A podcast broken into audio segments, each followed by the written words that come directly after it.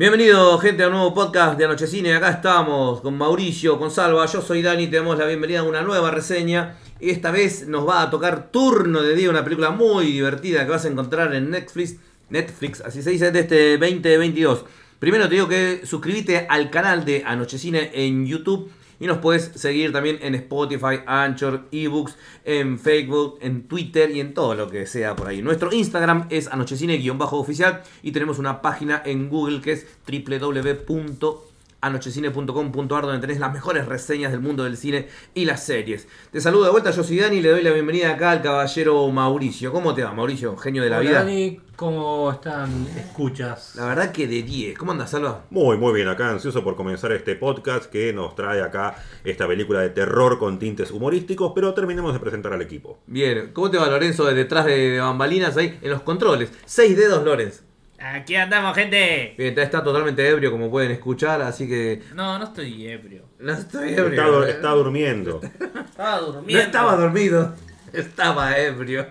Ligeramente alcoholizado. Siempre referencia a los Simpsons vas a encontrar acá. Bien. Eh, esta película protagoniza- protagonizada por Jamie Foxx y Dave Franco cuenta que.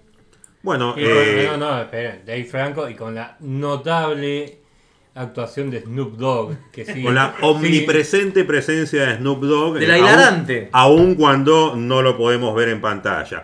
Pero bien, ¿de qué va esta película? Bueno, esta película que a todas luces tiene una gran carga estilo película de terror ochentera noventosa, trata sobre un grupo de cazadores de vampiros. Es decir, la película no destaca por su originalidad, pero sí por la forma en la que nos cuentan la historia. Es simplemente es un grupo de cazadores de vampiros que tienen una profesión falsa a escondidas de la familia.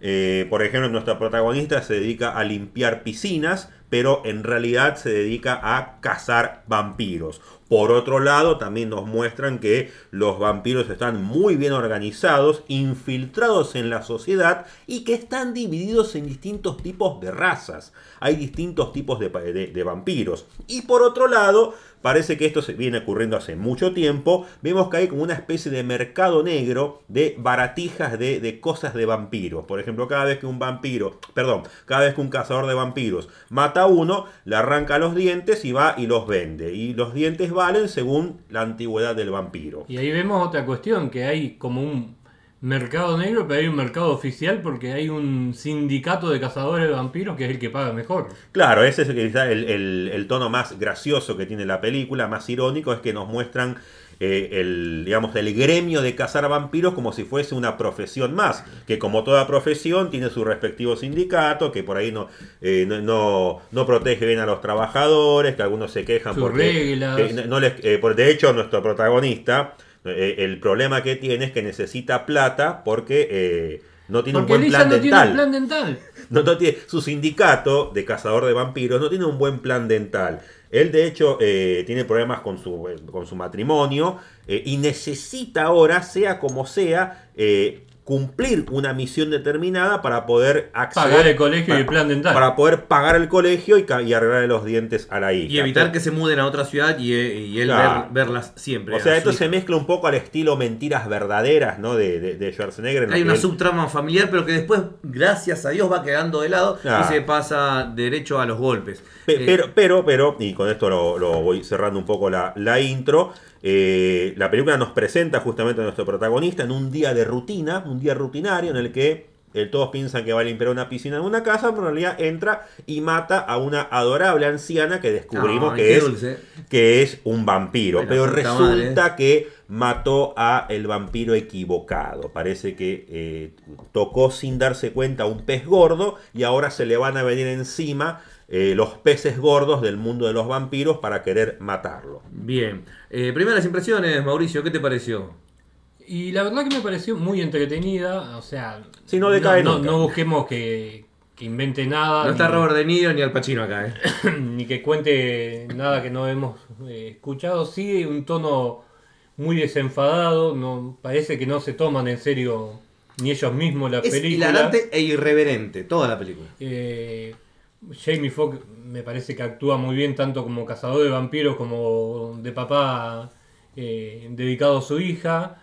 Eh, la aparición de Snoop Dogg para mí es eh, fundamental. La frutilla del postre, para mí la frutilla del postre. Eh, es Snoop Dogg haciendo de Snoop Dogg y con eso nos alcanza y nos sobra a quien los conocemos. Como el más capanga de todos los cazadores de vampiros, que hasta el sindicato le tiene miedo. Claro.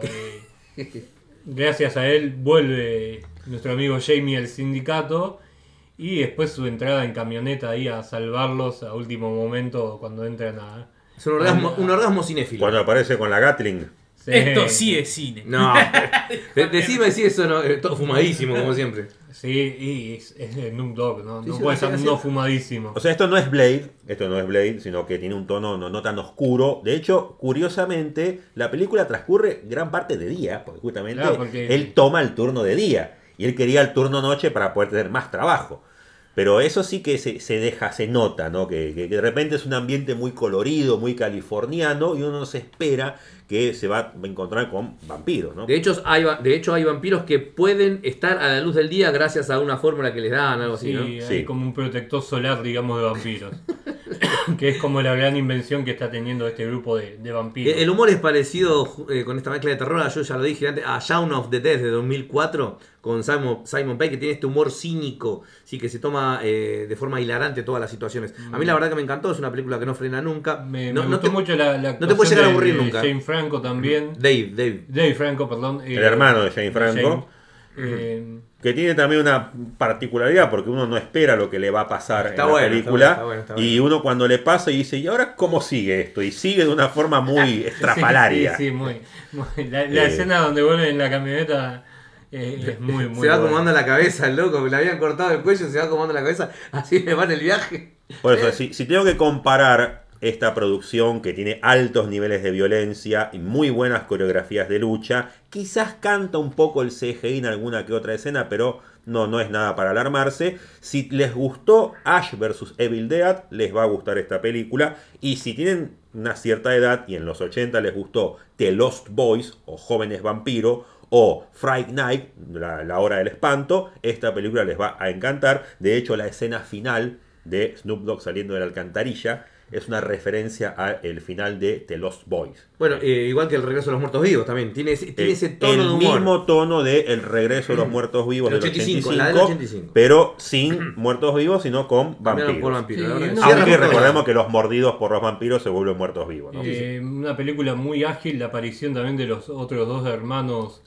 eh, que han cazado cazadores también está Es- muy buena. Eso para mí fue un plus inesperado Sí, que una, una escena desarrollada, una escena muy muy buena. Tiene una pequeña aparición de Scott Atkins, que es un gran artista marcial y un destacado eh, eh, actor de películas de acción, por ahí un poco de serie B, pero que es de esta generación. Es, El como, Invictus. es- es como el heredero de Van Damme, que, que se lo patrocinó, el protagonista de Invictus, amigo del director, porque el director viene, de- viene del mundo de los, de, de los stunts. Él se especializa es de, es de las de, de- a hacer Los las- dobles de riesgo. de las escenas de acción de las películas de artes marciales. Entonces tiene una pequeña aparición eh, Scott Atkins junto a su hermano, eh, que de hecho ese- esa dupla ahí pide también como una película propia. Así Sí, que sí, me, me estuvo muy buena. Creo que, que aparece como de la nada y, y uno cree que se va a generar un. como No, un de- roce claro, al de- de- de principio, hecho, Y al eh, final se unen y. Lo resuelve bien. Muy, bueno. Son esas partes de guion bien escrito en el que uno dice, oh, seguro que estos se van a pelear y van a competir toda la película. No, no, ah, no, ¿sabes qué? Se llevan bien. Y, y llevamos lo bien- plata de todo, y- y ¿no? le hace bien la- a la película también. Ilusos, creyeron que iba a morir Snoop Doggy, Doggy Dog. No. Creyeron que, creyeron que lo podían matar. Muy- Hay una pequeña redención. ¿Sabes a qué me hace acordar? Es igual la escena, vos lo vas a hacer porque vos lo viste. Igual la escena que él se queda luchando contra los vampiros, la de los gallegos mal nacidos. Le baja la reja a la monja y la monja se hace cargo de todos lo- los muertos vivos. Acá es lo mismo. Se le baja la reja atrás de Snoop Doggy Dog y él se queda matando a los demás. O sea, pero en este caso no muere, ¿no? Sí, muy Es bueno, igual. muy, muy ágil la película, muy entretenida. No te puedes No, aburrir. no, no muy larga, o sea que es, es ideal para ver eh, un sábado a la noche Cerveza montón- y pizza. con un montón de amigos. Sí, no es que te matas de risa, pero te, te saca mucha sonrisa, te entretiene.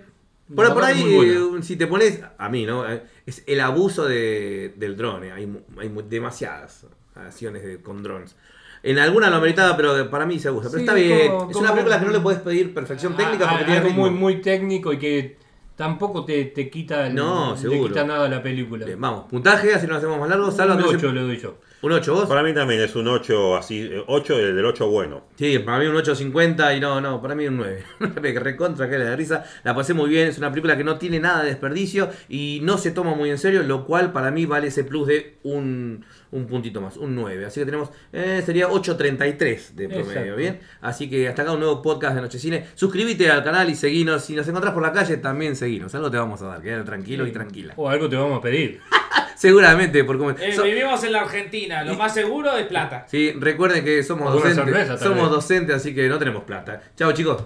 Hasta la próxima. Síganos en nuestras redes sociales, eh, visiten nuestro sitio web www.anochecine.com, suscríbanse a la página, denle like, dejen un comentario y compartan con sus amigos. Y si pueden, nos mandan plata también. También, El después vamos, cafecito, ¿no? después vamos a pasar el CBU para que nos envíen dinero también. Mientras tanto, solo tengo para decirles larga vida y prosperidad, como decía el señor Spock, y nos escuchamos en el próximo podcast. Eso es todo, eso es todo, eso es todo, amigo.